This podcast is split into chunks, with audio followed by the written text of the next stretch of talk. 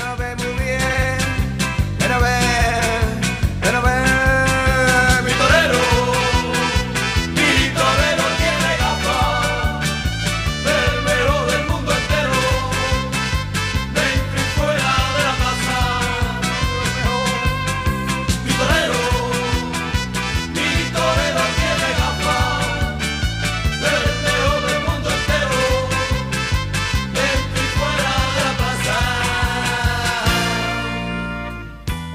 bienvenidos una semana más a Podcast de Toros.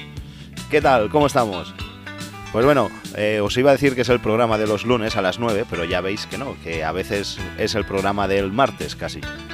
Pero que no, no es algo que será habitual, ya está, han sido estas dos semanas que aquí en el pueblo han sido fiestas, hasta hemos estado de carnaval, pero ahora ya se acaba, volvemos a la normalidad y hasta las próximas fiestas, pues los lunes a las 9 intentaremos que tengáis el el podcast colgado. Ya sabéis que estamos en Spotify, en iBox, que nos podéis seguir, que si te suscribes te puede llegar una notificación avisándote cada vez que colgamos un programa nuevo y que aparte también estamos en redes sociales y en, en redes sociales, en Facebook, en Instagram, en, Twitter también estamos, nos puedes encontrar buscando podcast de toros. Y esta semana dejarme empezar hablándoos de el el movimiento de defensa de la tauromaquia en México, de tauromaquia mexicana. Que esta semana van a presentar el libro La fiesta no manifiesta, la península de Yucatán y su tauromaquia.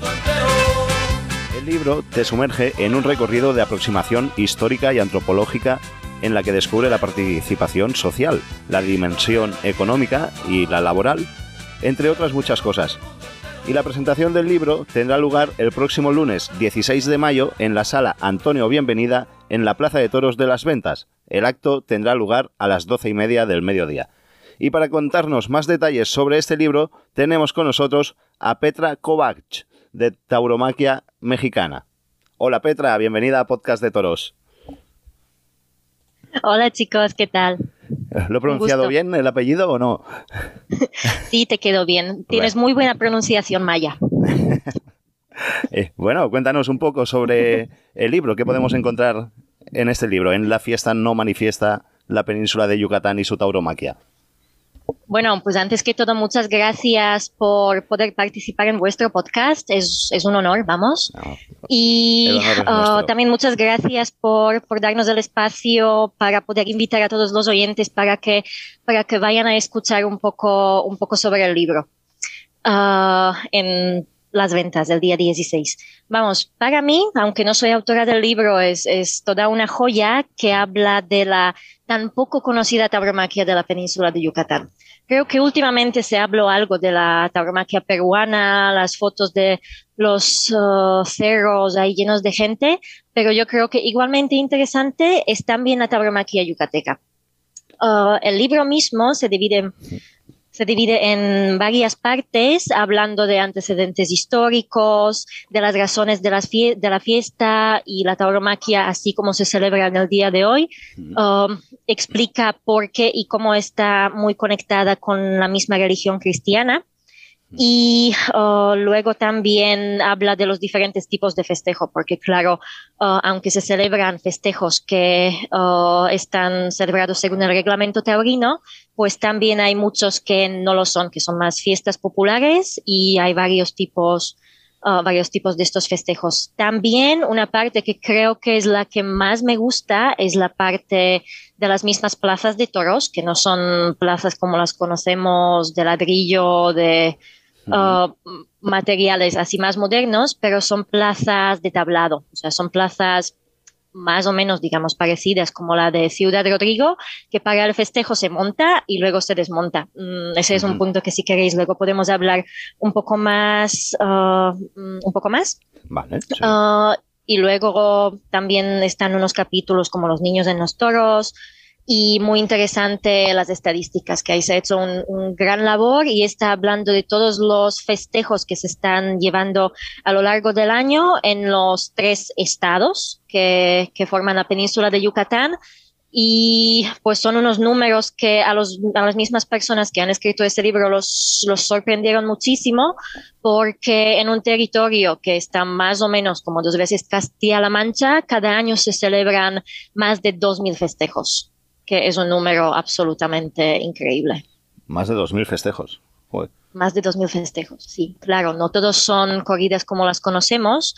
Si no me equivoco, estas son unos 7% y luego hay festejos más populares. Pero vamos, son casi 400 municipios que están celebrando, que están celebrando ah, fiestas de toros. ¿Y cómo son los festejos populares de por allí? Cuéntanos así para que sepamos en mm, España.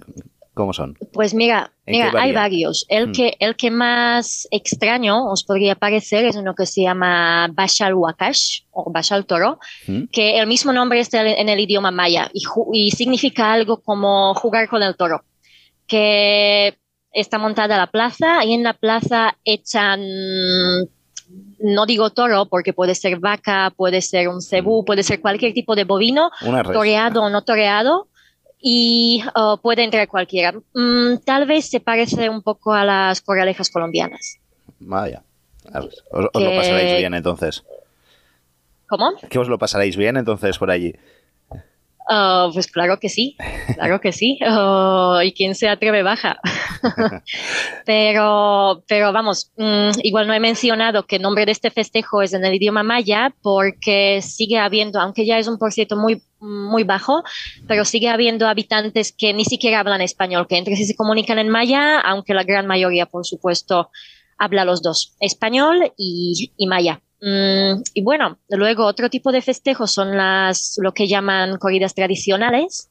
En las corridas tradicionales actúan los toreros de la zona, que casi se visten de luces. Normalmente no llevan la chaquetilla, pero el resto del traje sí que se lo ponen. Y mm, la lidia ya se parece un poco más a la, a la lidia reglamentaria, pero tiene sus peculiaridades. Les sale como les sale. Ah, diría, diría yo. Y la verdad que esos chicos son de mucha admiración porque mm, ahí van de pueblo a pueblo, a pueblo, tienen sus cuadrillas y la verdad por un festejo pueden ganar 20, 30 dólares, que es absolutamente nada, pero ahí se juegan su vida con muchas veces toros toreados ah, u otro tipo de bovinos. Qué curioso. sí, sí. Pues bueno, ya sabes que aquí somos unos cuantos más. están con nosotros Rubén, está Francés, está Alejandro, está Noelia. Y damos paso a tu paisano, Rubén. Rubén. ¿Qué tal, Petra? Gracias, Marc. Eh, pues mira, la verdad es que también yo tuve la oportunidad de vivir dos años en la península de Yucatán y yo creo que la importancia también radica en las peculiaridades de la fiesta, tal como lo estás mencionando. Por ejemplo, platícales a los a los compañeros y a los que nos están escuchando el tema de la ceiba en los ruedos. Ay, el tema de la ceiba. Es, ese es un punto que, que me encanta porque justo mm, esa tabramaquia... Eh, contextualizando, la ceiba es un árbol para que nos ah, escuche la gente del, de la audiencia. Sí, la ceiba es un árbol y es un árbol que para los antiguos mayas mm, en la mitología Ah, era un, o sigue siendo, vamos, un, árbol sagrado. Ah, un árbol sagrado que significaba o presentaba el eje del universo. Ah, cuando su tronco era el mundo en el cual vivimos y sus raíces eran era la conexión o es la conexión con inframundo y a la vez uh, la corona es la bóveda, representa la bóveda celestial, o sea, la, la, eje de universo. Y lo interesante es que hasta hoy en día en el centro de los ruedos yucatecos se está plantando un árbol de ceiba y se me hace a ver, no tiene nada que ver, la fiesta de los toros oficialmente no significa para ellos Uh, el centro de la vida y el centro del universo, pero a mí me gusta creerlo, que la fiesta es tan importante que incluso ubican un centro de universo en el medio del ruedo. Y estos corridas de toros también, que estos festejos populares, también, como, como ya lo mencionaste, al tener toros locales, también tienen figuras locales, como es el caso del mismo chavaco Balam, ¿no? El más famoso. Sí, claro, y buen amigo aparte. Sí, ojalá, ojalá tendrían ellos más oportunidades también en el resto de México, porque la verdad estas cuadrillas torean solo en la península. Pero vamos, algunos, algunos están intentando también en, el resto del país. Y que aparte plazas eh, donde puede llegar a meter 6, 7 mil personas y donde también ha habido incluso figuras españolas, ¿no? Sí, en las plazas de, mayor relevancia. Sí, uh, de la mayor relevancia. Ahora me pillas un poco porque así de primera no te puedo decir nombre de una figura española, pero justo ayer se celebró un festejo donde toreó ay, Carbonel. A ver si no he dicho mal el nombre. Sí, sí, sí, toreó con Michelito en, en un pueblo llamado Unuku, que son cuatro calles y una iglesia. Uh, Ay, eso lo hubiera mirado, que ahora no recuerdo los españoles, pero vamos, incluso toreros de primera de México van a torear a, esos pueblos. Por ejemplo, Tizimín, que es muy famoso ahí, este año estaba Zapata, Chihuahua, ah, antes de pandemia toreaba José Mauricio. Es correcto. Es, que Rubén ha ido a pillarte, es un poco cabroncete. ya veo, ya veo. Es que como le tengo confianza y afortunadamente invitamos amigos al programa, pues hay, hay que permitírselo un poco. pero bueno, dejo el paso a los demás también. Pero Rubén, eh, espérame, ¿tú, recuerdas los nombres de los españoles? Sí, me parece que ha estado Fanny en su momento estuvo también... Eh, ¿Quién, ¿Quién, más estuvo? Ah. No, no, no, espérame, espérame, espérame, es que te lo juro que estoy recordando. Tic tac, Bueno, mientras lo recuerdas. No, espérame, Ventura ha toreado en la península, en las plazas, eh, me parece que fue los ¿Quién has Más figura que esa tampoco, ¿eh? ¿Quién has dicho, perdona? Espera, que yo te, que yo tengo aquí el libro, igual rápido encuentro una respuesta a tu pregunta. Que Ventura se ha llegado a presentar en estos ruedos incluso. Ah. Venga, pues mientras lo mira, este francés. Venga, adelante. Hola Petra, ¿qué tal? Eh, bueno, cuando Mar me dijo que, venías, me mandó un extracto de lo que venía siendo el libro y lo que más me llamó la, atención era lo, que ponía que habían adaptado la tauromaquia a las, a las costumbres prehispánicas de, de, la península del Yucatán. Claro, yo creo que desde mi punto de vista la tauromaquia es una constante adaptación a las diferentes eh, culturas eh, eh, en donde se encuentra la tauromaquia, ¿no? Partiendo ya desde la antigua Grecia, desde unos orígenes o desde que se hicieron toros en toda Europa, los festejos populares y la adaptación de, los mismos, incluso en la península ibérica, en España y en parte de Francia, son, son algo son algo bastante común. El, por ejemplo, el, Cristo, el toro de Medinaceli, perdón, que es un toro de fuego. En Francia hacen recortadores con también con no con toros de casta brava en la Comunidad Valenciana, en Cataluña, en Aragón, hacen muchos festejos populares y también todo relacionado con la religión. Yo quisiera saber, o sea, con la religión, pues, por ejemplo, ahora mismo estamos celebrando San Isidro. Yo quisiera saber más o menos en, qué se basa esa especie de adaptación del toro a, las costumbres anteriores a, que llegaran, bueno, a las costumbres anteriores a que llegaran los toros bravos propiamente dichos de, de la península y de la península ibérica y, más, y más, sí, y más, concreta, más concretamente el significado quizá eh, sociológico que, se le puede dar ahí. ¿Cómo puede unir un toro eh, a tantas culturas tan distintas que hacen fiesta alrededor del toro? Esa es mi pregunta, más o menos. Sí, sí, sí, sí. Muchas gracias. Joder, Francesco, pensé que no acababas nunca. bueno, bueno, sigue, sigue. Ah, Uh, yo ahí nada más agregaría que todo lo que son las tauromaquias europeas o indoeuropeas incluso son tauromaquias que uh, evolucionaron continuamente. Digamos que la antigua Grecia, antigua Roma, que son esos los antecedentes, que siempre había presente la figura del toro. Hablando de América, ahí los toros no habían, así como los conocemos.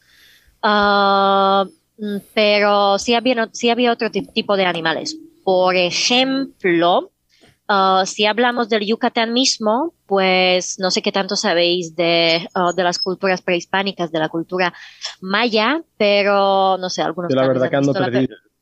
Sí, tal, vez algunos han visto la película Apocalipto, que está bastante mala y bastante buena a la vez porque afectaron en, en varias cosas, Ah, en lo que no acertaron era la mucha sangre, las cabezas rodando por la escalera, cortadas a, los, a las personas sacrificadas.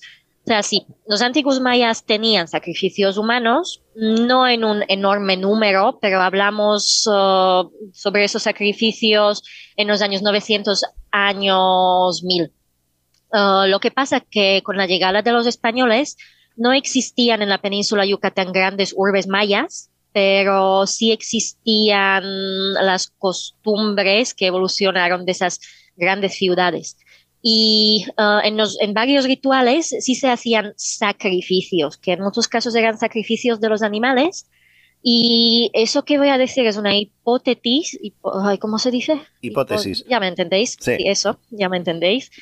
Ah, pero había mm, un ritual cuando se ataba un venado en el centro de algo que parecía un ruedo y se ataban a, una ceiba, el árbol que ya hemos, que hemos mencionado. Y también se hacían otros, ah, otros sacrificios. Y luego cuando llegó la fiesta de los toros, pues los mismos, la misma gente maya la tomaron por suya. Y Uh, y convirtieron los ritos a lo que se conoce como la tauromaquia yucateca del día de hoy. Mm, ya mencioné que está muy arraigada a la religión y prácticamente todos los festejos se están festejando en nombre de un santo, mm, santo, del, del pueblo.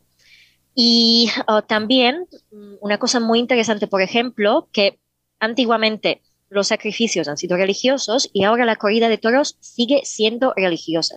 A tal nivel que un pueblo celebra sus festejos y ni les interesa anunciarlo. O sea, no lo anuncian ni a los del pueblo al lado porque son suyos y lo hacen para ellos mismos y lo hacen para, para sus santos. Mm, lo que se suele hacer, lo que se suele hacer, es una cosa muy interesante, son, son promesas. O sea, así como también en España se hacen promesas a los santos, que si pasa eso voy a hacer eso, voy a rezar todo el rosario, pues ahí las promesas en muchos casos son toros. Y tengo apuntado, pero no lo voy a buscar ahora, el nombre del pueblo, que la semana pasada, como ya venía un poquito atrasado y acumulado, si, si tengo información correcta, se han echado promesas, o sea, se han lidiado a la usanza que se diga, pero se han lidiado Ah, querían hacerlo en un día, al final se tenía que extender 250 toros como promesas religiosas. Ostras, está muy bien. Sí, está muy bien.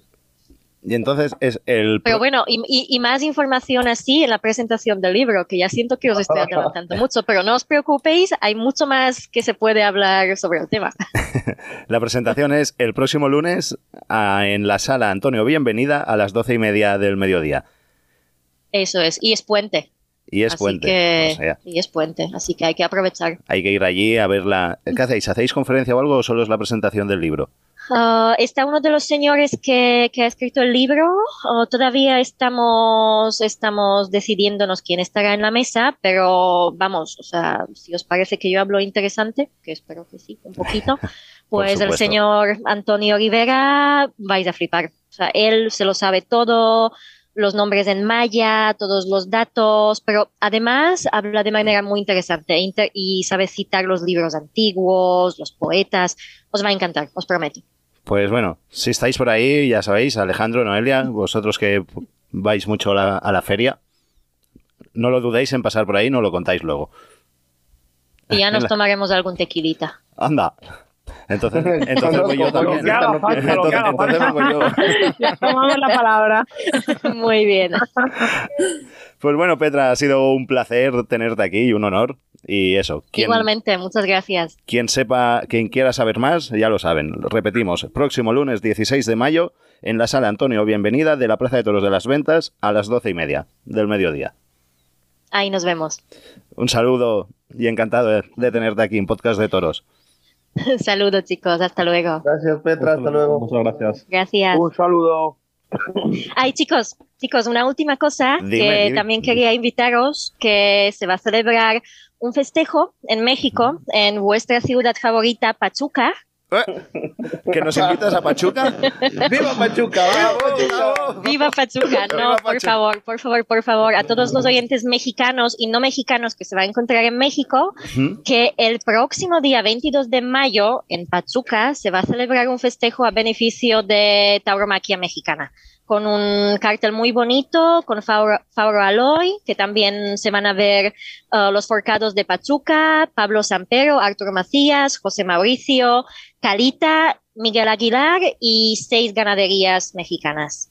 Pues chicos, estamos invitados el 22 de mayo a Pachuca. Yo, yo por ver a Calita voy donde sea. Por ver a Calita voy. Solo por Calita ya sé voy. que os gusta mucho. Pues vamos. Calita, y Pachuca. ¿Qué, más puedo pedir?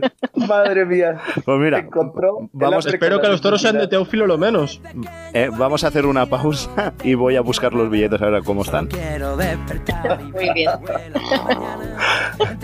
de beso perdidito en su mirar porque hace que la primavera se quede todo el año floreciendo en mi escalera, jugando como niños que al llegar la ventolera sueltan sus cometas al sol.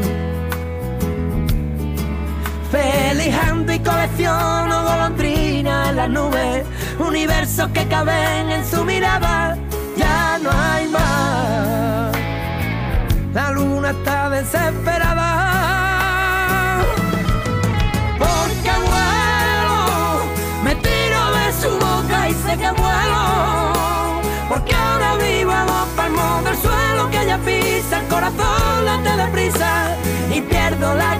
cabeza cuando estalla su sonrisa. Porque vuelo, me tiro de su boca y sé que vuelo. Porque ahora vivo a dos palmos del suelo que ella pisa, el corazón late deprisa y pierdo la cabeza cuando estalla su sonrisa. Esto es Podcast de Toros. No somos nadie. En la vida no pensamos la gloria es el dinero. Pero, pero nos equivocamos. Nuestra gente lo primero que vive de la puerta. Dice que somos muchos, Y seguimos en Podcast de Toros después de haber tenido a Petra. Seguimos con la mesa y volvemos a España, volvemos a la actualidad y pasamos a saludar ya a todos. Hola Alejandro, hola Francés, hola Noelia, hola Rubén, hola, hola. Hola, hola, hola. Hola, hola. Feliz jueves de ceniza a todos. ¿Cómo estáis? No sé, ¿por, qué, ¿por dónde empezamos? ¿Por qué quieres empezar? ¿Dónde quieres empezar? ¿Empezamos por el principio, por el final o por el medio? Por donde quieras. Yo empezaría, hoy empezaría por el final. Empezamos por la actualidad, ¿no? Claro. Empezamos por la novillada de los Maños en Madrid, una novillada. Pues entonces, ¿qué habla Alejandro? luces muy interesante. Sí, Alejandro, que está enamorado de los maños, yo creo que es el que debería hablar el primero. Es el que, no, no, no, yo, no hablo, yo no hablo que después me ponen verde de los maños para vosotros. Yo voy a ver el todo excepto de los maños, ¿eh? Que si no después dicen que voy a sueldo, cabrones. No ha habido bifum esta semana, francés, no la pagas. Tú tienes, tú tienes varios. ¿No sabemos que vas a sueldo en esa ganadería? Lo, lo el señor Callejón.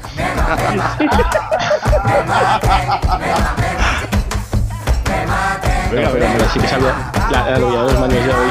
Empiezo yo y ya luego sigo Alejandro porque se va a enganchar. Porque yo sé que en el fondo lo hace de corazón porque él tiene sus grandes amores. Rafaelillo, los maños y ahora Isaac Fonseca que también tiene una foto por ahí por Facebook. Que ojalá alguna chica me mire como él mire a Isaac Qué buena Fonseca. foto, eh. Ojalá alguna vez alguien me mire como Es un, es un meme, es para un meme esa foto, ¿eh? Es, es un, es un meme total. ¿Qué coño Es un me meme. Es un fotón, cabrón, ¿eh? Eh, eh, es un puto meme. Pero bueno, va- vamos a los toros. Vamos, Eh, una novillada de los maños a todas luces súper, súper interesante. El, el- para mi gusto, el primer novillo ha sido el, el más interesante de la tarde.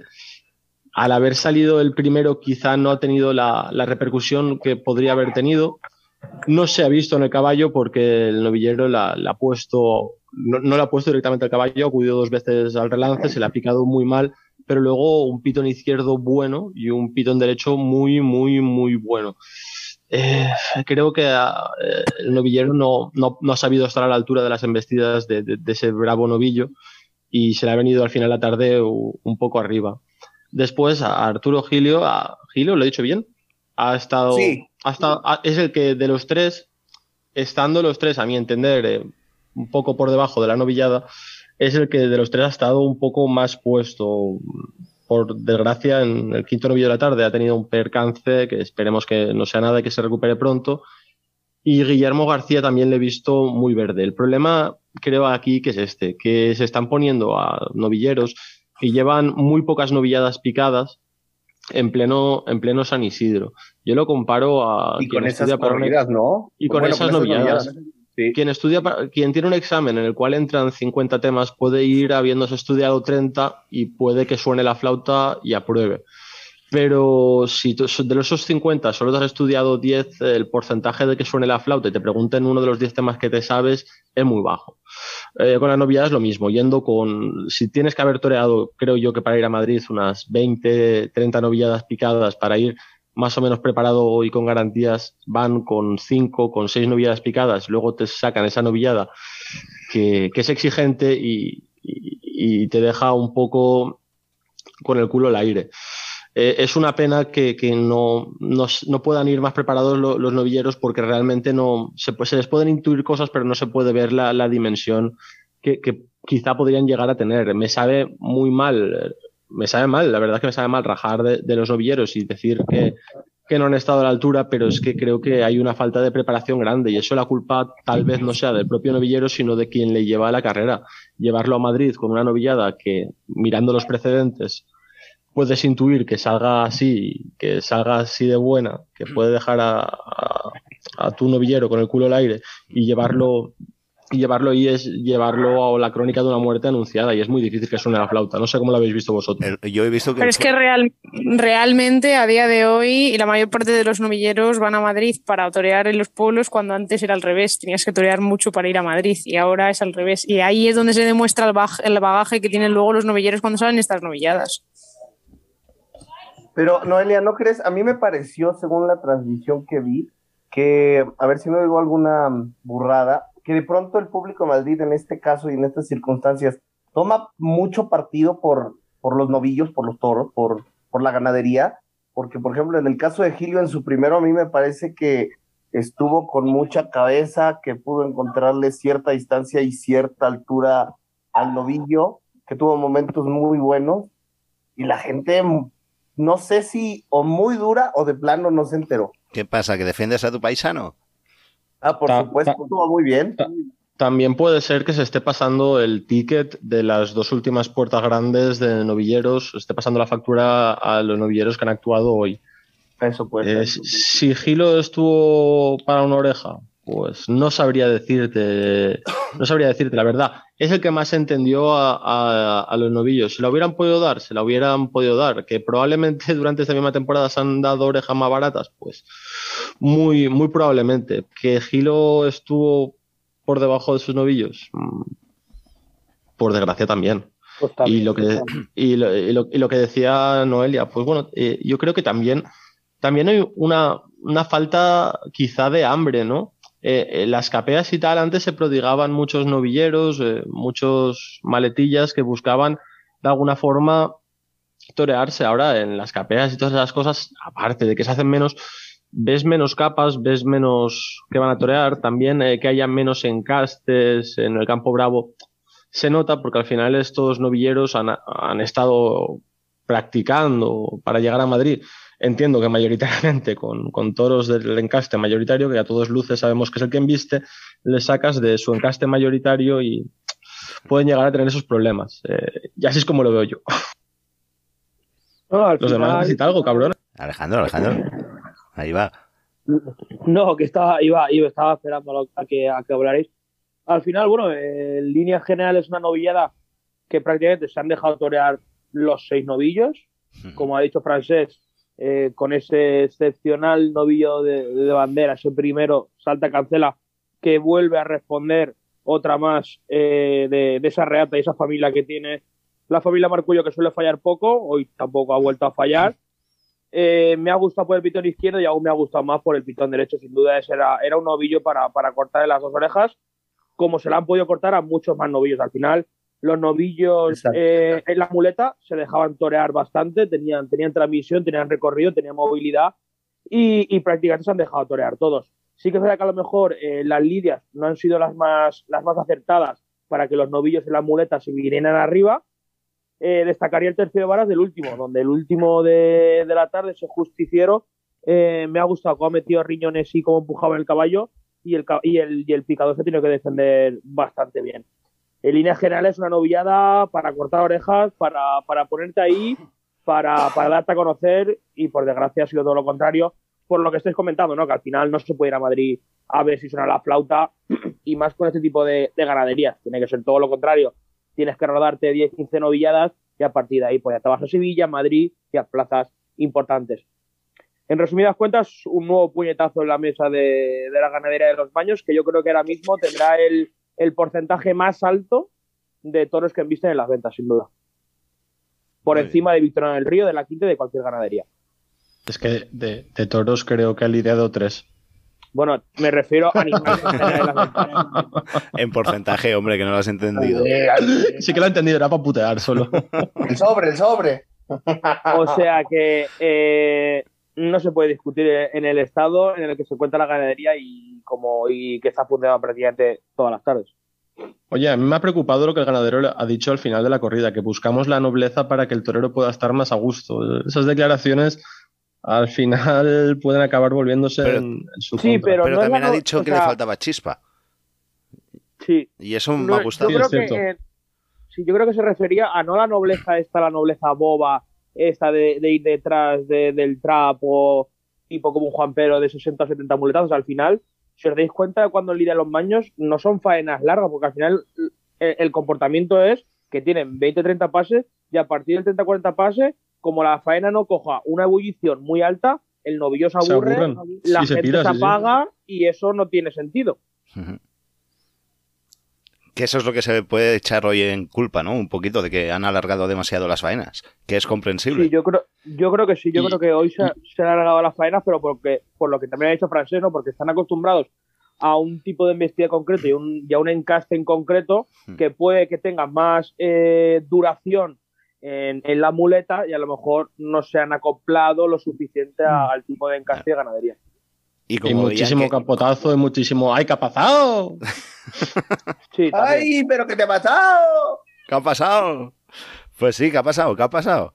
¿Qué ha pasado en Sevilla? Va, ya que hablamos de Morante, ¿ha sido el protagonista de la feria o qué? Sin duda, Morante el número uno de la feria por encima de cualquier puerta del príncipe y por encima de, cualquier torero que, ha estado en, Sevilla, bajo mi punto de vista, sin duda. Para mí, Morante de la Puebla debería ser el, triunfador de la feria de, abril 2022 por encima de Orejas, de Puertas del Príncipe, de Puertas Grandes o de X. Pues ahora mismo es cuando nuestro ex mejor oyente Pantera Rosa está apagando el programa. Está tirando el móvil contra la pared diciendo, pero ¿qué están diciendo estas, personas? Demorante.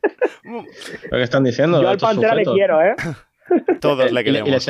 Y le, seguimos queriendo muchísimo. Muchísimo, muchísimo. No podemos negar que la, feria de Sevilla de, Morante de la Puebla ha sido francamente buena o incluso muy buena. Eh, rescatando pasajes de, de tauromaquia antigua, soplando los mejores naturales de la feria, empezando con el cartucho de pescado. A mí, a mí me ha gustado mucho ese toro de García Grande que, que, le salió el sobrero en la corrida de Torre Estrella, vaya que hecho precha.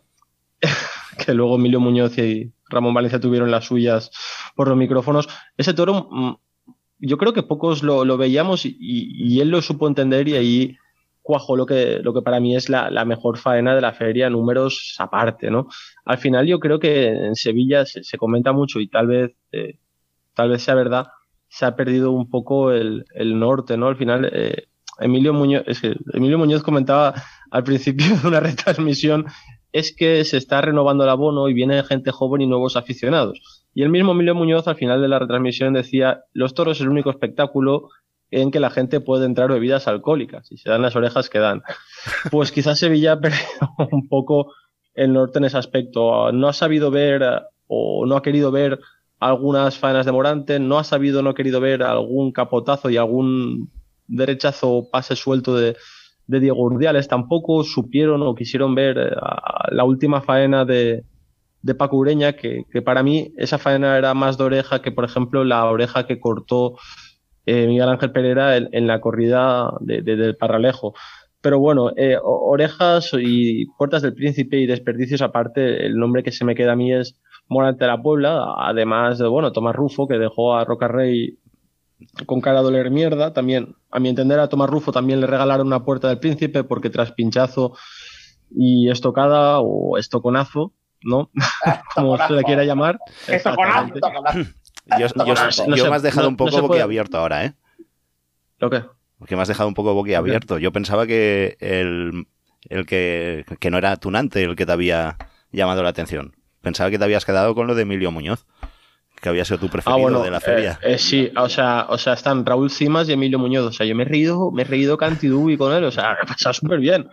Ya con, con, con, con, la pelea de gallos final con Ramón Valencia, porque Ramón Valencia en el quinto, por cierto, Manuel Escribano muy digno con la encerrona de Miura, muy digno, y le, le, ponen la cachofa a Ramón Valencia después del quinto toro para hacer balance de la feria. El tío hace balance económico, tal y cual, todo bien, todo correcto, y dice, y ahora quiero decir una cosa, que sepáis que, que, los obreros aquí no los elige los toreros ni los elige nadie, los elige la empresa, que es la que nos paga.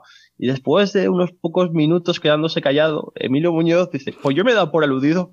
Y eso es mentira. Aquí los obreros, los obreros los eligen los toreros, aunque los pague la empresa. Porque yo he elegido cantidad de obreros. Y eso el mérito lo tiene el apoderado, aunque lo pague la empresa. Y después el colofón de, de, su obra maestra de esa tarde fue, porque aquí en el Plus Toros mentir no mentimos. Y, ahí, y ahí ya me quedé brutal. O sea, yo necesito que Emilio Muñoz me retransmita todo San Isidro. Que David Amigura lo hace muy bonito y muy bien y es mucho más pedagógico, pero coño, me río mucho más con Emilio Muñoz por favor, Emilio, estate ahí, o que pongan opción Emilio Muñoz solo, hablando él solo. Entonces disfrutaría el doble. ¿Se lleva la ovación de, de la feria, don Emilio Muñoz? Eh, o el almohadillazo, como quieras verlo, porque como al final de la corrida de Rocarrey la gente tira almohadillazos, pues el almohadillazo también se lo puede llevar él, como, como prefieras, ovación o almohadillazo. lo que tú digas, lo que tú digas. Dale un premio. Para mí, carcajado de la feria. Venga. Alejandro, venga, cuéntanos algo. Bueno, estamos hablando de Sevilla, ¿no? Para mí, yo creo, la faena de. Para mí, en cuanto a faena, me quedaría con, con la primera de la tarde, o sea, con, con, el primer toro de la tarde de Morante, creo que fue con la de Cubillo, francés, o con cuál fue, que la gente no se enteró de, de la misa a la mitad y simplemente fue una ovación. Esa ya es de la semana con pasada. La, con, la, con, la, corrida de Cubillo, no, la corrida de Cubillo no la, no la comentamos la semana pasada. Fue, con, con, la corrida de Cubillo, creo que sí. O con la de Jandilla, no me ahora. Con la Cubillo o con la de Jandilla. Creo que fue con, con la de Jandilla, sí, con la de Jandilla, correcto. Con la de, Jandilla, sí, correcto. Que, con la que con Manzanares y Urdiales, creo, algo de eso. correcto, que Urdiales también sopló y unos derechazos sí, es verdad, correcto, sí, sí, ese, y, y la gente se quedó que no se enteró de nada. Sí, sí. Yo, para mí, esa es la faena de la feria. O sea, un faenón de Morante, pero ya no solo un faenón de Morante, sino la predisposición que tuvo Morante a la hora de torear con el capote, a la hora de hacer un quite variado para llevar el toro al, caballo. Eh, y luego en la muleta, que estuvo francamente bien, cruzamos el en contrario y luego con una naturalidad espantosa a la hora de echar los vuelos y, y torear, que hasta creo que Morante se quedó un poco como sorprendido en plan, joder, que me lo he currado aquí y que me he puesto de verdad de principio hasta el final y la gente no me, no me la sabía reconocer. No sé si es porque era viernes, el primero de la tarde, hacía calor y aún la gente no estaba en el sitio, la gente estaba pensando un poco en la feria o por X motivo, pero para mí esa es la faena de la feria. Y luego el, pero si es, que, es que si el animal no tiene transmisión, Alejandro, ¿cómo puede ser la faena de la feria si el animal no transmite? Era un pues animal que, que, pasaba, que pasaba. Sí, sí, no, no, pero, eh, pero sí. pasaba, que, era, que era, una, era, una, babosilla al final. Claro, no, no, sí, totalmente de acuerdo, pero como la gran, como la gran mayoría de toros que, que pisan a la verdad de la maestranza. Claro, claro, claro. el año pasado Morante con el toro de Juan Pedro, que ni se sostenía está, eh, está, claro, si, si ponderamos las orejas por el precio que se han dado, esa era de dos orejas. Si ponderamos las orejas por lo que tal vez debería ser una plaza de primera atendiendo a un toro que transmita, pues tal vez era, era, era una oreja que lo que yo le hubiera dado una plaza primero, tal vez hubiera sido una oreja, pero es que no hubiera habido casi ninguna puerta al principio, por no decirte ninguna, si hubiera estado yo en el palco y Emilio Muñoz me hubiera querido asesinar o algo así, pero, pero así es como lo vi yo. Porque al final, eh, si el, toro no, no transmite esa emoción, es difícil que llegue a los tendidos la puerta del príncipe de Daniel Luque llegó a base de, emoción, que no era de puerta del príncipe para mí tampoco, oye, pero había más emoción en el toro. Yo, eh, el, toro que más emoción le vi a Morante fue el, toro, el toro de García Grande, al final su último toro de la feria. Que Morante ya nos está acostumbrando a. El último toro de la feria de abril es el que Morante corta dos orejas, ya lleva varias temporadas haciendo lo mismo. O sea, si alguien quiere ir a ver a Morante en la Feria de Abril, que vaya la última tarde y que se espere el último toro, que, es donde tiene la costumbre de cortar las orejas. Ya lo digo por estadística. Y luego, y luego yo, en, el aspecto de ganadero, yo me quedaría con, para mí, la corrida más completa creo que ha sido la, la de Santi Domecq. Una pena, ¿no?, que cayera en, esas manos de, esos tres toreros. Posiblemente esa corrida en otras manos estaríamos hablando de una corrida totalmente diferente a la opinión que, que se trascendió a destacar ese tercero y ese cuarto de, de Santi Domecq que, que, estuvieron a la altura y al final lo que comentamos, lo que hemos comentado aquí muchas veces y lo que comentamos los aficionados, que evidentemente a los aficionados nos gusta el encaste de Domecq y claro que hay ganaderías del Domecq que gustan, tipo el Torero, Santi Domecq, Algarra, etc. Y aquí se ha vuelto a demostrar que el encaste de Domecq a los aficionados le gusta. Lo que no nos gusta es ver tarde tras tarde y feria tras feria a el mismo encaste, y ya no solo el mismo encaste, sino a, a las cuatro o cinco ganaderías que ya estamos cansados más que, más que de ver. Y luego también mm, destacar a la contra, eh, que ya está bien, creo yo, en el aspecto ganadero, de que Juan Pedro en el que viene vuelva a lidiar mínimo tras dos o tres tardes. O sea, es lamentable. ya no se sabe por dónde coger y por dónde sostener el argumento para que vuelva Juan Pedro. O los toros los venden muy baratos, o, o la exigencia de los toreros es tal que, si no va Juan Pedro, ellos no van, macho. Es más fácil. Ramón Valencia los toros los eligen antes, ¿eh? Y, no, además eh, es. yo, eh, quiero meter una puya a Alejandro primero. Ah, vale, va. Dásela, dásela. Meter La corrida de, Santiago Domecq la torearon esos tres toreros porque en la feria de abril que se celebró por San Miguel el año pasado resultó ser un petardo de corrida. Sí, sí, no. La, la, de, la de Santi el año pasado, tanto en Madrid como en Sevilla, fueron dos eh, petardos y grandes resultó ser un petardo corrida. Por eso mismo la torearon los tres, los tres que la torearon.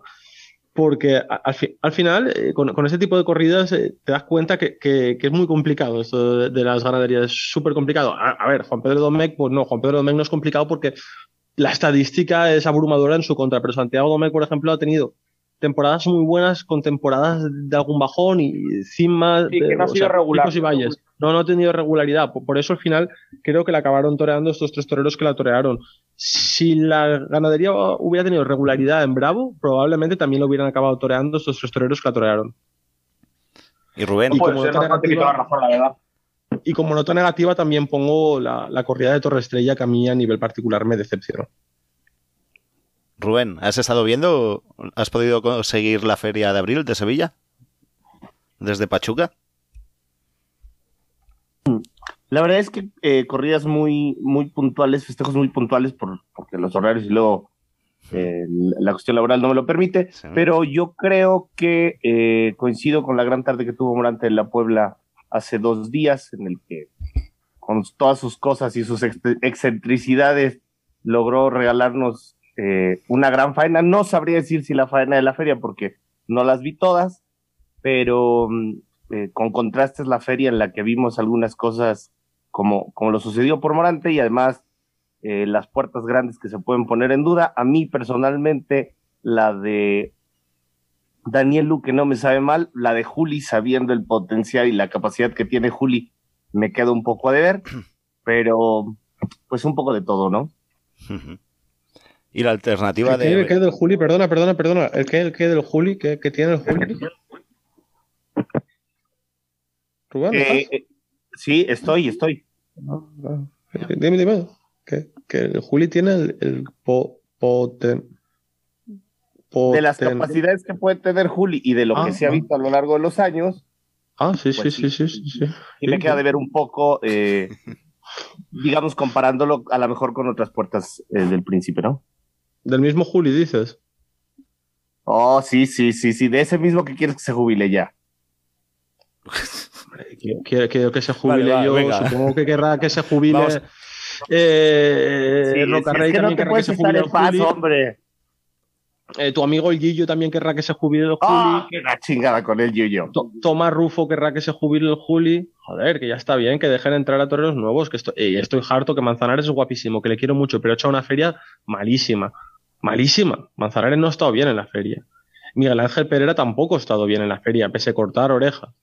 El que tampoco me ha acabado de convencer ha sido Juan Ortega. Juan Ortega está teniendo muchas oportunidades y no está acabando de entender a los toros. Ojo, que tiene un concepto que cuando le salga el toro que él busca puede liarla paradísima, pero está perdiendo muchísimo, muchísimo crédito Juan Ortega. Pablo Aguado tampoco ha ganado crédito con esta feria. Son toreros que a Madrid van a tener que ir a arrear, que han perdido mucho crédito, pero los que han perdido más crédito, a mi entender, son José María Manzanares, que ha perdido muchísimo crédito, y Miguel Ángel Pereira. Nota positiva también para Cayetano. Cayetano no me disgustó, ojo. Y el Fandi. El Fandi también ha perdido mucho, mucho crédito en esta feria de Sevilla. Siendo un gran profesional y un tipo de torero necesario para la feria, para la fiesta, perdón, creo que ya tiene una edad y tendríamos que buscar ya un relevo para ese tipo de tauromaquia, para ese tipo de festejo. Ya es un señor que su tauromaquia y su concepto está un poco gastado y un poco visto por las plazas. Yo creo que el escalafón no puede ser el mismo durante 30 años. Urge renovación, urge renovación. Están ahí Tomás Rufo y el chico este de Perú, que también lo hace bastante bien. Y oye, a ver si se espabilan Aguado y Ortega y se ponen las pilas porque también urge otra renovación. El único de las figuras antiguas que se están manteniendo ahí es Morante de la Puebla. Los demás ya, por favor, vayan planteándose la vida. Muy que ya son ricos. Y sobre. Quería preguntaros sobre la alternativa de Manuel Pereira. ¿Qué tal? ¿Lo habéis visto mejor ya en la corrida o no? Yo no lo he podido ver. Yo no vi tampoco la alternativa. Yo mire la faena de Morante. No lo he visto. Eh, por, lo que vi, a base de resúmenes y cortos, estuvo un pelín eh, verde, con muchísima, muchísima voluntad. También se estrelló con un encierro de Torre Estrella que, que como he dicho, no, no ayudó, pero siguiendo ese estilo incluso un tanto tremendista de una entrega total y absoluta, que raya en cierto modo a veces la inconsciencia, ¿no? La inconsciencia más allá de la inconsciencia normal de cualquier torero que se pone delante de un toro, que a mí ya me parece un inconsciente a todas luces. Pero cambia mucho el hay por, por el olé. Y bueno, si fue un novillero en su momento que cuando era sin picadores tenía mucho olé y menos hay, si quizá volviera ese concepto del olé, es un chico que puede tener futuro. Le espera una corrida de Vitorino dentro de nada. Veremos qué tal, qué tal va. Pues eso, muy bien. Pues nada, vamos a hablar de Valencia, que Valencia sí que lo visteis. Lo visteis y de cerca, ¿no? Alejandro y Francesc. Joder, Francesc, cada día te pones un nombre ahí y me lías. Yo tengo una imagen preciosa. Yo, tengo una imagen preciosa. Al acabar la, la, corrida, la noviada, perdón, Alejandro tirándose al callejón, tirándose literalmente al callejón, yendo a intentar coger a Isaac Fonseca, se queda mirándolo y, reflexiona y dice, a ver, no muy grande, pero el tío pesa. Y entonces saca el móvil y se pone a hacerle fotos. Vídeos para... Eh, eh, es el trabajo con Instagramer, ¿sabes? Alejandro como influencer, ahí es cuando ya el tío, el tío se enamoró completamente de él. Qué bien estuvo Isaac Fonseca en Valencia, qué bien estuvo Isaac Fonseca. No es porque sea el torero amigo del programa, es porque estuvo francamente bien, con una entrega, con una entrega brutal. Además, ya no solo lo vi valiente porque valiente sabíamos que era, le vi viendo torear, lo cual me, impactó muchísimo, con muchísimas ganas, con muchísima hambre de ser torero. Esa misma novillada llega a coger en fallas o un día más lúdico festivo y se va con muchos más apéndices, cortó tres, pero, pero yo, y, yo creo que los cortó además en orden inverso. Para mí la faena del tercero quizá era la de dos y la faena de uno era la del sexto pero la puta compensación de siempre, el presidente intenta compensar. Después estuvo también eh, Manuel Dios le guarde, que tuvo la mala suerte de tocarle el mejor novillo de la tarde, que echó en primer lugar, que era un novillo para haberse, haberse encumbrado. El cuarto de la tarde tampoco fue un mal novillo. Y después estuvo por ahí Miguelito, que en su primer novillo, que es el que menos opciones tenía, lo vi bastante, bastante bien. Y en el quinto, que era el novillo más fuerte de la novillada, quizá es donde se evidenciaron más sus carencias. Pero el nombre es Isaac Fonseca y la novillada fue la, la del Conde de Mayalde, que ya ha hecho una novillada muy bien presentada en Valencia. Ansioso estoy de ver lo que presenta en Madrid el lunes que viene. No sé cómo lo vio Alejandro. Sí, un poco en, sintonía de lo que de lo que ha dicho Francés. Eh, yo que soy más asiduo a la plaza de, Valencia y que llevo ya yendo muchos años a, la plaza, eh, hacía tiempo y no recordaba yo una novillada eh, con ese juego que dio tanto para el aficionado como para, los que se ponen de, luces. Al final, una novillada variada en comportamiento y, sobre todo con, con opciones para que los tres novilleros hubieran salido a, a hombros. Efectivamente, pues solo salió uno, en este caso fue Isaac Fonseca, que aparte de todo el valor, arrojo, predisposición, verdad que tiene, aparte de todo eso, también tiene gusto y, sabe torear, que es muy importante porque al final, muchas veces cuando hablamos de valor, hablamos de cruzas el pitón contrario, eh, dejamos como a un lado un poco, entre comillas, la belleza de ese muletazo o la belleza de ese natural. Y no, aparte de cruzas el viento contrario con esa verdad arrolladora y apabullante que tiene en este caso Isaac Fonseca, eh, también tiene un gusto y, sabe torear. Y luego personalmente hacía tiempo que no me ilusionaba tanto un novillero como en este caso Isaac Fonseca. Eh, yo creo está que enamorado, está enamorado. Ponle música por antes, está enchochado. Antes, Espera que le ponemos musiquita. sí, sí, sí. Antes de Fonseca me, ilusionó mucho en su día la, historia de, Francisco Motero con, esto de las capeas, bueno, que estuvimos viéndolo en Francia y tal. Bueno, pues luego al final fue un poco como, como la gaseosa, que estalló de repente, pero luego, luego volvió a bajar. Y, me vuelve a ilusionar un novillero, en este caso Isaac Fonseca, a ver, a ver si tiene suerte y sobre todo con muchas ganas de ver la novilla de Conde Mayalde el, el próximo lunes en Madrid, porque es otra ganadería que fíjate, por lo que hablamos del encaste de Omec, otra ganadería del encaste de Omec y otra ganadería que por H o por B no la lidian las, no la lidian las figuras, otra ganadería que se mueve, que te da posibilidades, que te da triunfo y que perfectamente la podía lidiar cualquier figura del toreo. Ya ha hecho el año pasado un, grandísimo novillo de vuelta al ruedo en Villaseca de la Sagra. Eh, el otro día en Valencia una buena novillada. El año pasado también una buena corrida en, en Manzanares o en Valdepeñas, no recuerdo bien el, eh, dónde fue. Y veremos el lunes que viene en Madrid porque las esperanzas y el listón con esto de los maños de hoy está, está alto. Veremos a ver si. Y, oye, también darle, darle enhorabuena al apoderado de San Fonseca, Carlos Aragón, por lo bien cuidada, lo bien llevada que está llevando su, su carrera dentro de lo que cabe. Le está placeando y irá a Madrid bastante, bastante placeado. Cierto es que ya se presentó pero se presenta en la segunda de las novilladas del ciclo San Isidro con una novillada a priori con ciertas garantías como la Conde de Mayalde después de este triunfo en Valencia, porque además, joder, es en cierto modo un acierto haberle colocado primero una plaza de primera como es Valencia, que es bastante inferior en presentación a Madrid con la misma ganadería que va a torear en Madrid y que Isaac haya triunfado, pues eso también que supongo que será un chute de adrenalina para, Joder, me para Isaac y para intentar ir a, reventar la, puerta grande de Madrid. Tiene una espina clavada porque cuando se presentó Madrid el otoño pasado no acabó de entrar en la afición. Yo creo que estando a la altura de Valencia puede abrir la puerta de Madrid. Tiene, tiene sus opciones. Opciones tiene seguro. Opciones tiene seguro. No sé, ¿Con quién torea? pues si te digo la verdad no lo sé, pero bueno, te lo puedo buscar rápido aquí te lo digo. Torea con Santana Claros y Álvaro Burdiel.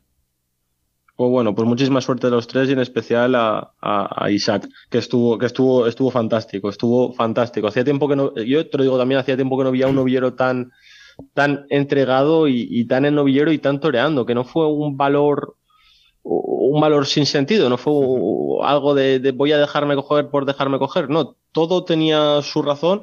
Eh, la voltereta que le pegó, que joder, fue una voltereta que a mí particularmente me asustó, porque la, tuve debajo justamente, le, le, le, fue entrando a matar, pero entrando a matar con una verdad absoluta. El tío estaba en todo momento ponderando los riesgos que, que podía tener. No era un valor que, que fuera sin saber lo que hacía. Fue, fue un valor sereno, un valor aposentado y creo que ha crecido como, como novillero y como torero y creo que la alternativa está elegida en muy buen momento. Esperemos que las jornadas le respeten y tenga mucha suerte. Rubén, no te han dejado nada que decir de tu amigo. Ya lo han dicho todo. Ya no es tu amigo, ahora es el nuestro. Es claro, es el torero del programa. Rubén se ha enfadado y se ha ido. Mira, que no vuelve. Pues bueno. nada, nada, que no vuelve, dice. hablando de. hablando de cambios, pues hemos perdido a Noelia también, pero bueno, hemos ganado, hemos recuperado o hemos, o tenemos con nosotros a Juan Antonio. Juan Antonio Rivero. ¿Qué tal? ¿Cómo estás? Muy buena, pues mira, bien, atareado, no he podido estar con vosotros desde el principio, pero aquí estoy. Muy bien. ¿Qué, ¿Te gustan los maños? ¿Te gusta Isaac Fonseca? Pues mira, hoy no he podido, quiero ver la, bueno, no he podido ver la novillada de, los maños, pero es una puedes de las decir lo que ha sido hoy, sí, puedes decirlo. ¿Eh? ¿Qué puedes decir que ha sido hoy que estamos grabando ahora, sí? Y, quiero verla, a ver si puedo verla entre hoy y mañana. Y claro que es una de las de las que más me gusta. Y Isaac Fonseca, eh, la verdad es que hacía tiempo que no salía un novillero, mm, un novillero eh, tan, tan el novillero, pero a la vez con, transmitiendo tanta proyección como transmite Isaac Fonseca. Mm. Y, además, ya desde que ya lleva tiempo que no, que no, no como otras carreras de novillero, os estaba oyendo hablar de Manuel Dios de Guarde, por ejemplo, que es un novillero que empezó como también ilusionante y tal, pero eh, le ha pasado como a Manuel Pereira, por ejemplo, van cada vez a menos, no sé, van, van sus carreras y la ilusión que transmitían al principio se va, se va diluyendo. Sin embargo, Isaac Fonseca es todo lo contrario. Y hacía tiempo que no había, que no había un novillero tan ilusionante como él. A ver ahora en Madrid y Sevilla cómo, cómo continúa, pero la verdad es que eh, no, no es un novillero que se eh, transmita que vaya a ser un buen, una figura en México, sino que puede, puede ser, por lo que transmite, una figura a nivel mundial en el pueblo retaurino. Ojalá sea así. Ojalá. Al final yo creo que influye mucho quien te lleve como apoderado, ¿no? Al final, quien, tú, tú, puedes tener el barro, pero quien moldee ese barro es muy, muy influyente. Y aunque no me lleve sobre, yo vuelvo a, a lavar el trabajo de su, de su apoderado. O sea, que creo que lo está llevando, lo está llevando muy bien, lo está trabajando muy bien y se ha visto el trabajo que se está haciendo con el novillero y el trabajo que él mismo está haciendo se está viendo refrendado en la plaza. Así como otros novilleros empezaron con mucho run run y mucho concepto y no han sabido moldear el barro que quizás se les podía intuir, con Isaac están sabiéndolo moldear bien y el barro es de buena calidad también.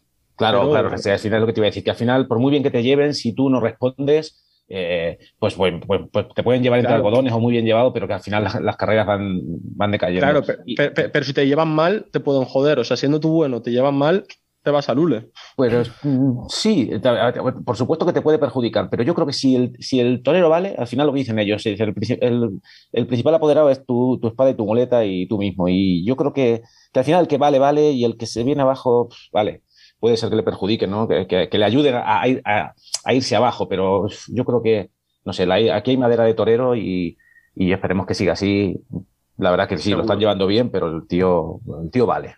El tío responde. Y Alejandro, vaya fotón, ¿eh? De tu amigo, bueno, y nuestro amigo Fernando García, la de Isaac Fonseca. Hostia, la verdad que sí, macho, menudo, menudo fotón le cazó justamente eh, ahí cuando, cuando, eso creo que ya fue cuando cayó el novillo que le había dado la, paliza esta, la voltereta, que justamente fue al entrar a matar y le cazó bien, pero joder, macho, menudo fotón cogió ahí a, Fonseca, macho, sí, es verdad. Fotón, fotón. Y eh, cuéntanos, ¿estuviste en, las clases prácticas también? Que hubo dos clases prácticas esta semana también en, Valencia. Sí, estuve, estuve en las clases prácticas. El, viernes fueron eh, seis herales de Daniel Ramos, de la ganadería de, de Castellón y el domingo fueron de Aida Giovanni. En líneas generales los novillos bien presentados, sobre todo los de Daniel Ramos, muy bien presentados. En cuanto a nombres propios, me quedaría yo con, el chavalito de, Zaragoza, que es de la escuela de Mar de Nubes, con, con Aarón Palacio, que ya lo llevo yo siguiendo eh, un tiempo y, tiene, y tiene cositas que, que hay que seguir a ese chaval y, me quedo yo con, con Aarón Palacio eh, de las clases prácticas. Y con Joan Marín, ¿no? Y también con la, y, con la gran afluencia de público, que evidentemente eran gratis, pero hubo, hubo bastante gente en las clases prácticas. ¿Qué tal estuvo nuestro amigo Joan?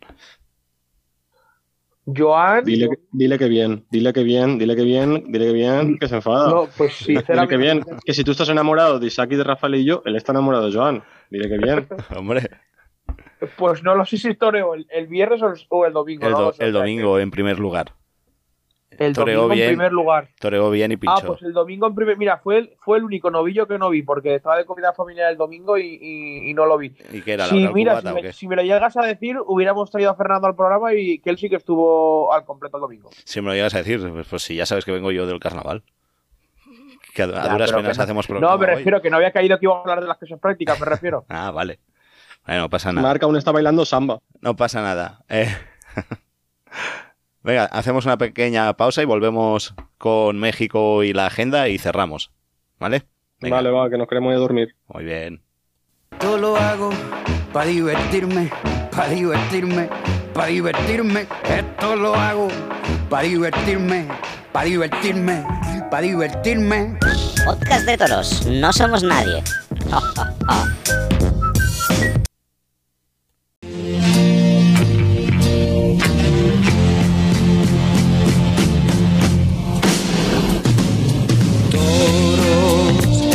tarde hay toros, vamos a la plaza, esta tarde ahí solos, solos, en mi coche y solos, bajo el cielo claro, rumbo a México.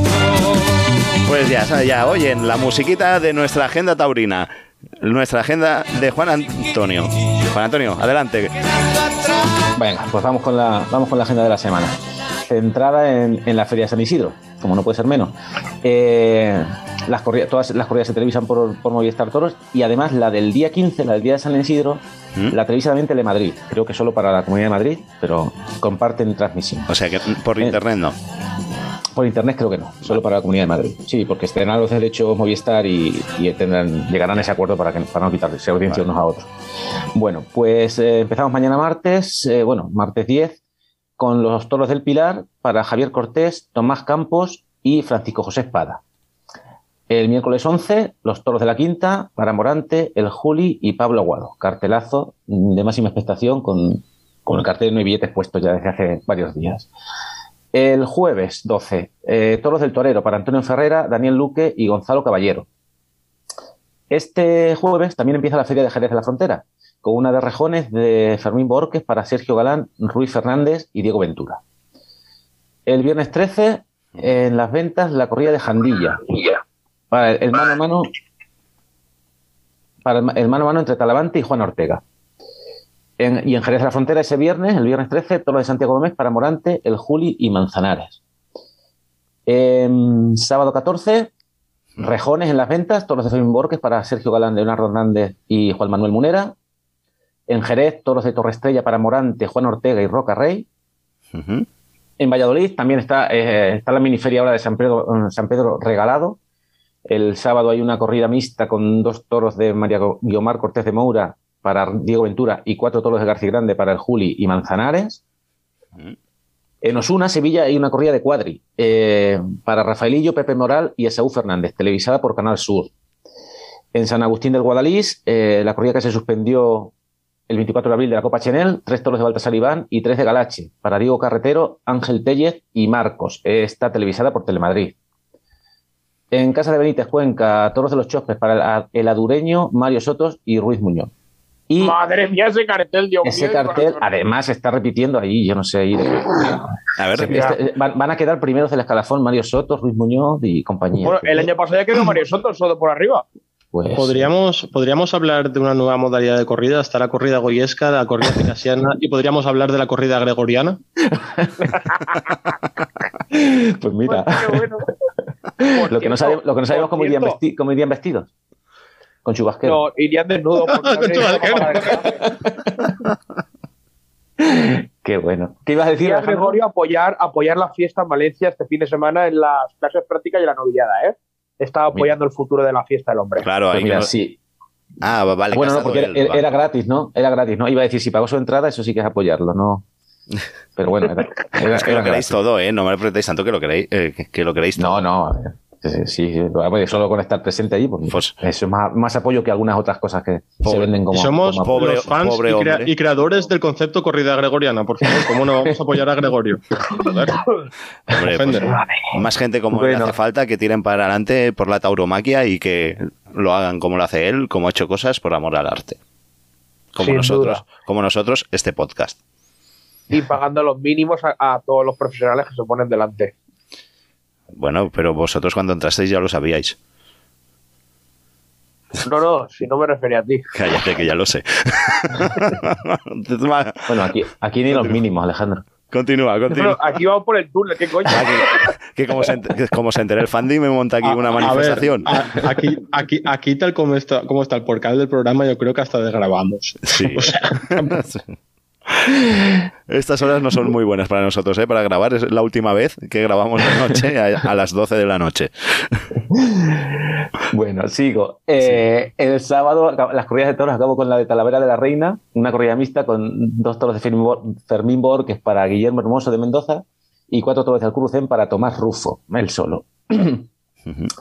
y em, el sábado también hay una novia picada televisada por Castilla-La Mancha Media, desde Casas Ibáñez, Albacete, con novillos de Alcurrucén para Víctor Hernández, Alejandro Peñaranda y el debut complicadores de Manuel Caballero. Vale. Eh, hay muchos más festejos el sábado y pasamos al domingo. En las ventas, toros del Parralejo para Curro Díaz, el sustituto de Emilio de Justo, que a esta hora yo no sé quién, creo que todavía no se sabe quién es, y Ginés Marín. ¿no? se sabe, creo que van a esperar hasta mañana por la noche, según eh, dijo Garrido. O sea, van a esperar a la corrida del martes, a que pase la corrida del martes para decir. A ver si hay algún triunfador. Supongo que será por eso. Hmm. Em, en Valladolid el domingo, toros de, hermanos García Jiménez para Morante, Roca Rey y Tomás Rufo. En Santo Domingo de la Calzada, Rioja, eh, tres toros de Manuela Patón y tres de los Requiles. Yep. Para Gómez del Pilar, Román y Joaquín Galdós. ¿En dónde? conoce bien a Santo Domingo de la Calzada. Santo Domingo de la Calzada. ¿Dónde está el pollo ese, tío? Ah, no, no, no, el Santa Domingo Casadas de la gloria. da igual. No, la olla, no. Eso de la gloria, lo de las glosas emilianenses y toda esa mierda que daba en literatura. Nada, nada, siga, siga, perdón. y bueno, esas son las corridas de toros. Luego hay una, una de rajones televisada por Castilla-La Mancha desde, desde Alcaraz Albacete, también el, el domingo. Y acabaríamos el lunes con la, con la, con la novillada, en este caso, novillada desde las de, de Santa Feria San Isidro, en las ventas, novillos del Conde Mayalde, ya habéis hablado antes de ello, para Santana Claros, Isaac Fonseca y Álvaro Burdiel. Eh, después de lo de después de lo de Valencia, pues la verdad es que con la misma ganadería y con Isaac Fonseca en el cartel, pues ha ganado todavía más interés la, la novillada del lunes en, en, Madrid. Y ya está. Mm, para más información, pues lo que dije el otro día, el, el blog, en el blog está todo eh, festejos menores, todo en el agenda taurina, guion es, guion fr.blogspot.com. Eso es. Entonces, con, las corridas gregorianas. bueno, perdón, el lunes que viene tenemos la novillada de Isaac Fonseca en Madrid. Esa, con esa he acabado, esa, esa he dicho. Ah, ah, ah. Y, Noelia, cuéntanos, cuéntanos la Copa Chanel que, que toreó tu paisano. Eso, que hemos recuperado Noelia. Que, encima que nos paga la fundación no vamos a hacer aquí publicidad. Porque sí, nos paga. Pero se lo queda a ti te pagan, te, te llega el sobre. No, se lo queda todo Mark, pero me envía, me envía los extractos bancarios y me dice, mira, mira, mira, mira, mira, no, paga, no paga. Y, encima luego, cuando, luego si nos vamos a cenar por ahí o algo, paga él. Sí, sí, se lo ha gastado en carnavales todo, tío. Eh, en las casetas esas. Uf, uf, si te contara. Venga, pues sí.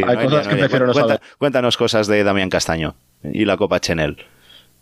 Bueno, a ver, la verdad que me gustaría poder haceros una crónica un poco más extensa, ¿no? Pero estuve a varios festejos y la verdad que me enteré un poco malamente. Pero bueno, lo que pude ver no, salió una buena corrida de toros en general, ni por parte de la ganadería de Torre Nueva hace dos semanas dijiste que no viste una corrida y luego leí una crónica tuya por internet, así que no te preocupes. qué mentira, qué mentiroso es. no sé, no sé, hasta... ¿Es verdad que te la leíste? Yo me la leí completamente, la crónica, para ver las mentiras que habías contado. sí es cabrito, venga, va. continúa, continúa. Cuéntanos. No la viera con tanta atención. Y eso que a Noelia la quiero, imagínate los que no quiero. Venga, va, Tira, no le hagas caso. Intenta, No, y a ver, que bueno, que en general no salía una buena corrida, ni por parte de la ganadería de Torrenueva, ni por la parte de la Palmosilla, a excepción del cuarto, que sí que fue el toro que mejor se dejó. Pero en general fueron bastante complicados todos y sobre todo mansos. A mí me pareció una corrida en general muy mansa. Mm. Eh, Alejandro Morilla fue cogido en el primer toro, además, me parece que al entrar a matar, pero ahora mismo dudo un poco y la verdad que no pudo luego torear el cuarto, que sí que fue el mejor toro y que tuvo que torear Damián Castaño eh, por él eh, y que sin duda fue el nombre un poco de la tarde porque de lo poquito que se dejaron los toros, pues pudo por lo menos dejar un poco eh, su sello y dejando ya con ganas a los aficionados de ver esa confirmación en Madrid, ¿no? Luego Cristóbal Reyes, pues se le vio que está muy verde porque apenas ha toreado corridas de toros, me parece que tomó la alternativa el año pasado mm. y se le notó esa falta, ¿no? De experiencia que pues hace falta con toros así. Así que bueno, al final ha salido que Damián ha pasado como semifinalista Así que bueno, habrá que seguir un poco la Copa Chanel a ver cómo sigue avanzando. Muy bien. ¿Ves? Lo ha salvado bien. No hubiese tenido que decir que no lo has ¿eh? visto. que es una profesional. Pues nada, va. Eh, que venga, va, os dejo iros ya a dormir. Que nos despedimos ya. Hasta la semana que viene. Ha sido un placer. Y todas esas cosas que se cuentan. Que sí, Volvemos la... semana que viene comentando la puerta grande de Isaac Fonseca Madrid. Buenas noches. otro sueldo, otro sueldo. ¡Viva a mí me paga, A mí me paga Isaac. Bien, bien. A ver si lo tenemos. Bueno, no podremos tenerlo. Si, si está toreando, ¿cómo lo vamos a tener? Cuando acabe de torear, coño, cuando acabe de torear, Manolo Moles no lo puede hacer, que, que, que, después eh, les llama por la noche ese programa de horas intempestivas que, hacen la SER, les dice enhorabuena, torero, enhorabuena, torero. Pues nosotros lo vamos a tener el mejor momento, es cuando va a estar celebrando su puerta grande. Claro, joder. si Manolo Moles lo puede hacer, tú también lo puedes hacer, Magnolo. Magnolo puede hacer eso. No te por culo, venga. Hasta la semana que viene. ¿eh?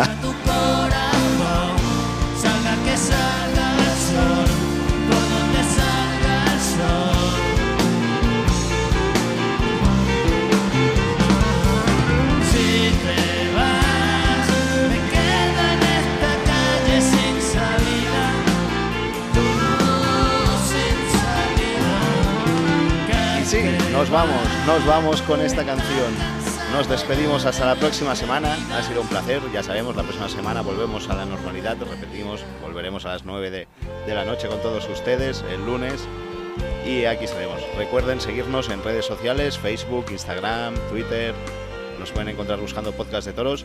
Y también síganos en iVoox y en Spotify y así les avisará cada vez que colguemos un capítulo y lo tendrás ahí a la carta para escucharlo cuando mejor te vaya. Que eso, que pasen una feliz semana, lo que queda de semana, y que nada ni nadie os quite vuestras ganas de ver toros. Hasta la semana que viene. Adiós.